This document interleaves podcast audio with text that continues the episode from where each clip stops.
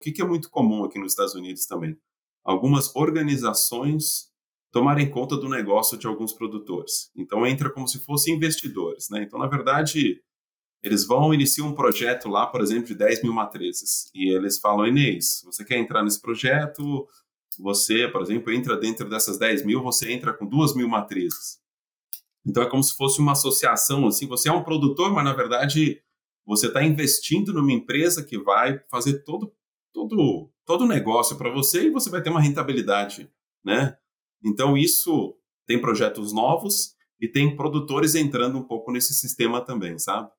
Que aí faz o controle total do negócio seu mesmo, sabe? Que é a parte de funcionário, é a venda dos animais, né? E aí a coisa vai entrando nesse, nesse processo padrão, assim, que eu te falei, com relação a volumes, lotes, negociação de valores, né?